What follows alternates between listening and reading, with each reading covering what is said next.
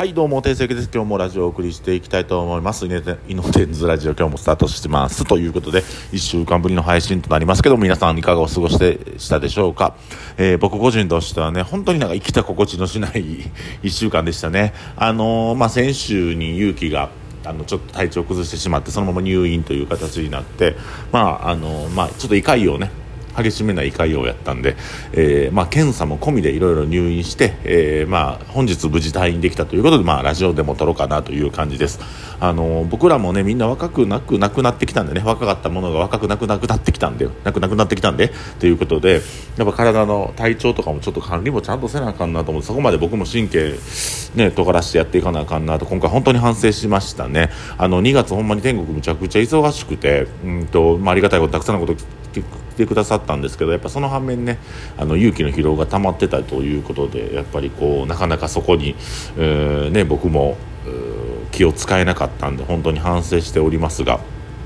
まあ、あの無事退院できたということで、えー、ちょっとね今週1週間あ今週、えー、と週末まではちょっとゆっくり勇気にしてもらって療養してもらって、えーまあ、月曜ぐらいからぼちぼちオープンしていこうかなという、えー、感じです。あのねまあ、あの隕石も絶景も受選挙もやっておりますのでその3点も皆さんお越しいただければと思います。とにかく勇気が退院できてよかったなと思っております。でそのあの勇気が入院した時に僕はあの朝にねあの普段は電話とか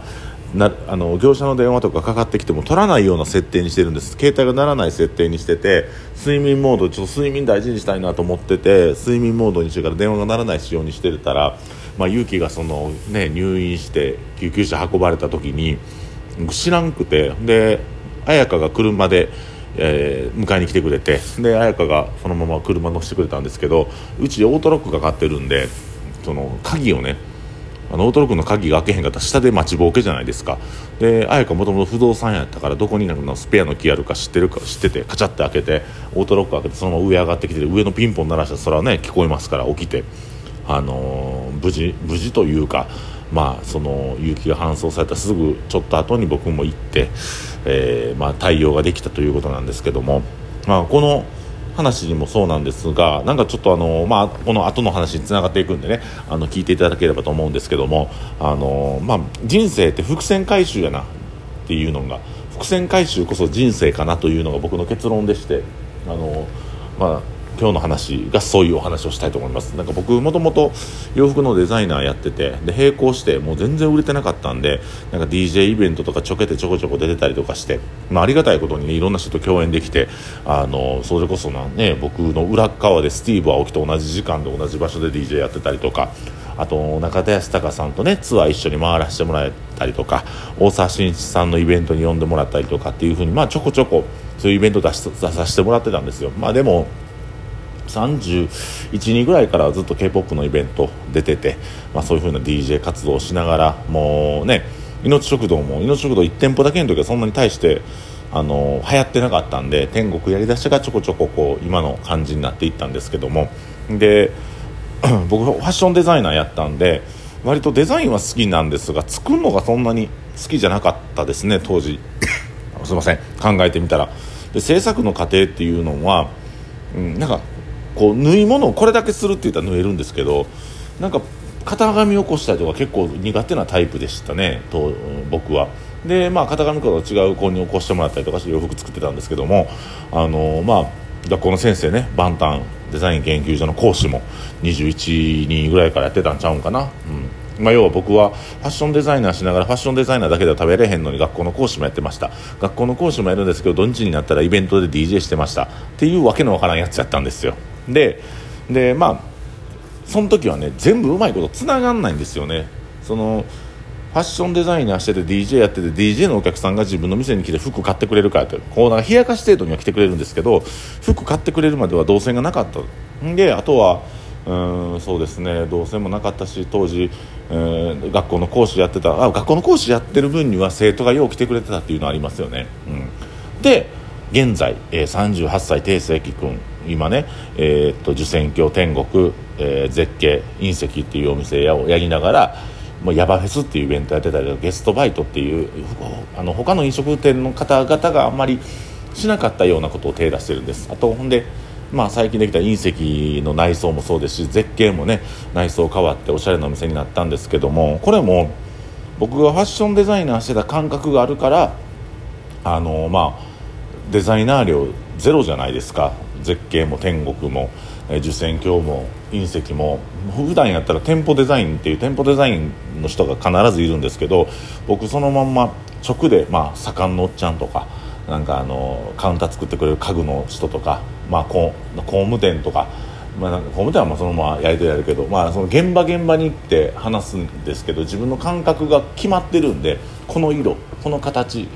こういう仕様っていうのが頭にあるんですね。あの菅野舞子さんに絶景の絵を描いてもらったんですけどももうあらかじめ女の子3人の絵を描いてほしいっていうのがあってでまああのそうですよね。僕の中でも8月中ぐらいからは隕石っていうお店も意識しながら女の子3人が輝けるようなお店っていうのを絶景と隕石で女の子3人が輝けるようなお店っていうのを意識してたんでどうしてもその3枚の女の子の絵っていうのがすごいこだわりがあったんですよ。で隕石も今回オープンした時にあのアーチ状のものと奥にオブジェのような丸いくり抜きなんですけどあれもすごい頭の中でビタッとどうしてもこれをしたいなっていうのがあったんですけど、うん、本来僕がファッションデザイナーっていう道を歩んでなくてストレートに飲食店やってたらそういう感覚ってなかったと思うんです。またヤバフェスっていうのも僕が DJ してたからこそ DJ イベントをやって楽しく飲もうっていうのも思いついたと思いますしゲストバイトもあのその過去に裏ナンバーの方々がやってたゲストバイトっていう仕組みがなんか面白いけどもうちょっと面白くできるなと思ったきっかけがあったからあのあったと思うんですよ。ほんでさっきの話じゃないけど僕、まあ、勇気がね、救急車で運ばれた時に綾香が不動産屋で働いてたからこそ僕を起こせたっていう、ね、それで1時間も2時間も待ってと勇気が病院に搬送された何時間後に僕が行っても、まあ、どう対処するかってなかなか難しいじゃないですか、まあ、もうまあ、おかんが全部やってくれたんですけど言っても、うん、でそういう部分でさっきの話戻りますけど人生は伏線回収やなと思うのがなんか結局僕は当時若くて全てをつなげられなかった。ファッションデザインと DJ とかうんなんかそういう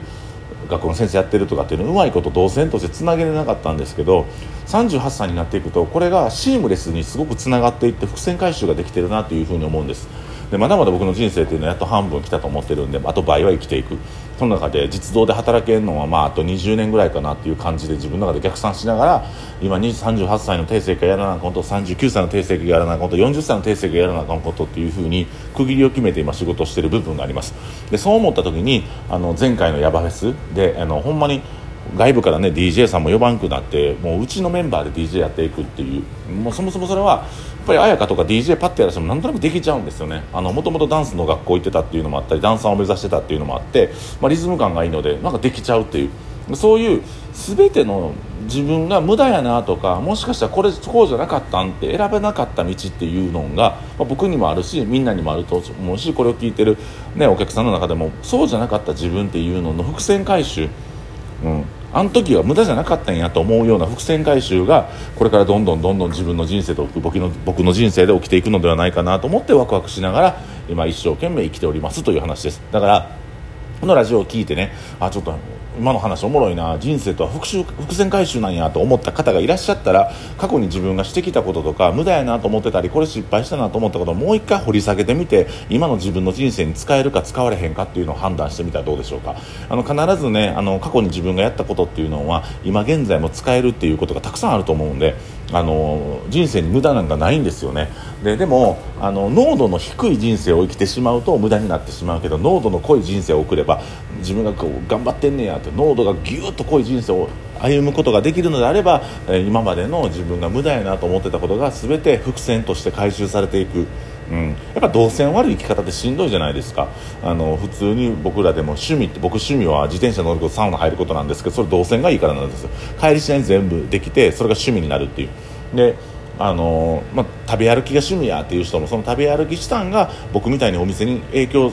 あのお店のメニューに反映していくとかっていうと動線がいいけどみんな食べるだけ飲むだけってなったらねなんか動線悪いって。まあそれが趣味やったら全然いいんですよ。でもなんかこう自分の経験をもっと活かせるもっと自分の人生を輝かせるためには過去の自分にもう一回問い詰め問い詰めてみてというか過去の自分と対話してみて、えー、新たに伏線回収、えー、人生の後半みんなで楽しく生きていければなという、え、お話を今日はしたかったです。人生とは伏線回収である、えー、定世紀が、えー、作った名言ですね。はい。なんかこれ今日面白かったね、共感したねっていう方、1週間ぶりなんで、あ、話聞きたかったよっていう方は、ぜひあの、ハートマークとかいいねボタンたくさん押して、なんかニコみたいな顔もありますよね。それもたくさん押していただければと思います。あと、あの、赤木君みたいにね、あの、ストーリーにこう、バーッと貼ってもらって、あの、拡散してもらってもいいですし、なんか楽しい情報をどんどん載せていきたい。ちょっと1週間ほんまに配信が空いてしまって、すいませんでした。なんか僕もちょっと気持ち的にね、なんかこう、ものを喋る気になれへんかったというか、一応勇気退院したんで、あの、ね、健やか健やかな気持ちで、えー、店も営業して、ちょっと僕も元気を取り戻したいなと思います。えー、以上、定石がお送りしました、えー、人生とは伏線回収であるというお話、え、聞いてくださった皆さん、リアクションお待ちしております。いつも聞いてくださってありがとうございます。